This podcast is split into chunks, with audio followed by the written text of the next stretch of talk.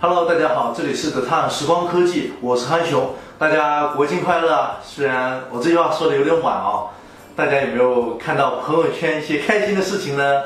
比如说，大家都堵在了高速公路上面，我就发现我有几个朋友堵在了去广州的路上，大概有堵了一二十四小时吧。呃啊，那个二十四小时是去湖南的，但去广州堵了有六七个小时是有的。然后还有人回潮汕，也堵了有十几个小时，我都看到他们发朋友圈抱怨，蛮开心的。还 有第二件事，就真正开心的事情，就是很多很多很多朋友结婚呐！我朋友圈里面大概有八对新人结婚，然后。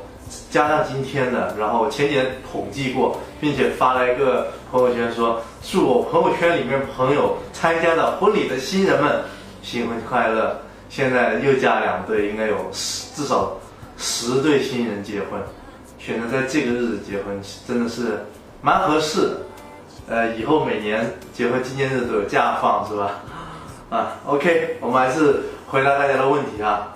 王胖子问啊，你的视频里面穿的衣服是的他们定制的衣服吗？看上去有点像富士康的厂服啊，这一种衣服吗？还有是我之前穿的那种黑色的衬衫。我衣服其实主要的是就两种，因为他们说胖子最好不要穿圆的圆领的衣服，也就是说 T 恤最好不要穿，所以我就穿这种 Polo。穿 V 领和 Polo 是比较适合胖子的，所以我就穿 Polo，我穿这个带领子的衣服比较多。然后带领子的要么就是 Polo，要么就是衬衫这种。我有一件衬衫，看起来确实挺像厂服的，我自己淘宝买的。第二个问题就是胡子先生问，呃，熊哥，二手 iPhone 六啊能卖多少钱？金色十六 G，新加坡九五新，支持支持四 G。新加坡版据说的好像是不支持三网四 G 的，是吧？呃，两网的话，它这个非常好，把自己条件描述的非常详细啊。如果你只是说熊哥二手 iPhone 六卖多少钱，那我这样的一般是不会选，然后不会回答的。嗯，大概是两千左右吧，两千左右是这样一个合理的价位。毕竟你这是 iPhone 六嘛，然后而且是十六 G 的，而且还是新加坡版本。如果是港版的话，可能会适当的贵一些咯，贵个一两百。这个啊，不过港版的好像也没有保修了，毕竟都是 iPhone 六了。对，这个同学私购啊，他说：汉雄啊，近期啊，本地换光纤固话套餐多了个电信卡，有实际流量，七百分钟通话，想入个全网通的手机，有什么好介绍的？现在的六 SP 港版啊，又不支持电信，头疼。呃，买个全网通能打电话当热热点的备用机也好，预算呢是华为和小米或者是魅族一千五左右吧。啊，这种就是典型，就刚跟我刚刚说的那个形成鲜明对比。你只是说买来当备用机当热点，呃，备用机热热点这种机器，基本四个手机都能做吧。所以你只是说预算一千五左右，没有说是具体是呃有什么具体要求。所以你自己，不过你也提了，就是。呃，魅族、小米和华为，呃，就这三款选吧。然后一千五左右，你能买到哪款是哪款。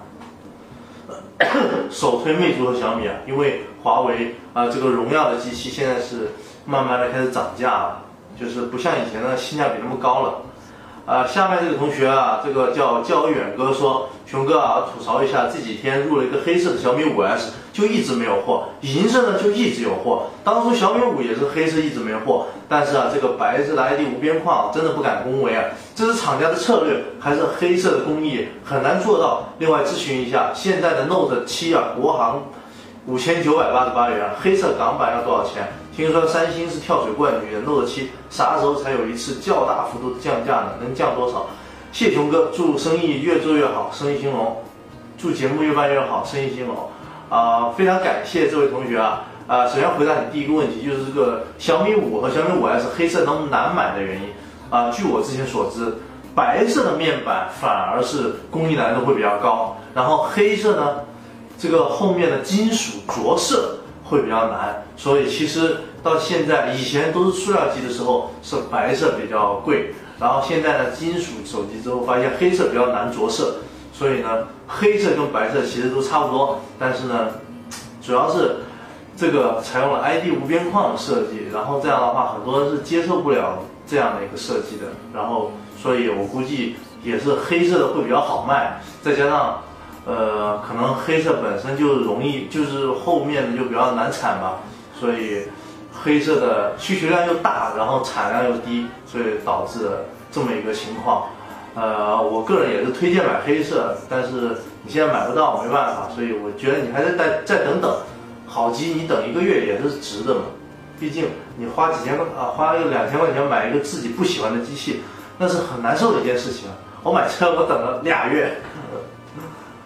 还有就是说，国行的 Note 7啊，五千九百八十八元，黑色港版要多少钱呢？我看了看我们店里面报价是五千一百九十九，所以就比官网的话，比国行的话会便宜一个呃不到八百块钱左右，大概是八百块钱吧。Note 7会有一次 大降价或者是跳水嘛？呃，Note 7其实这港版的机器，哎，应该说是三星的机器啊，我们应该这么说。安卓的所有的机器，你只要在五千以上，啊，很快。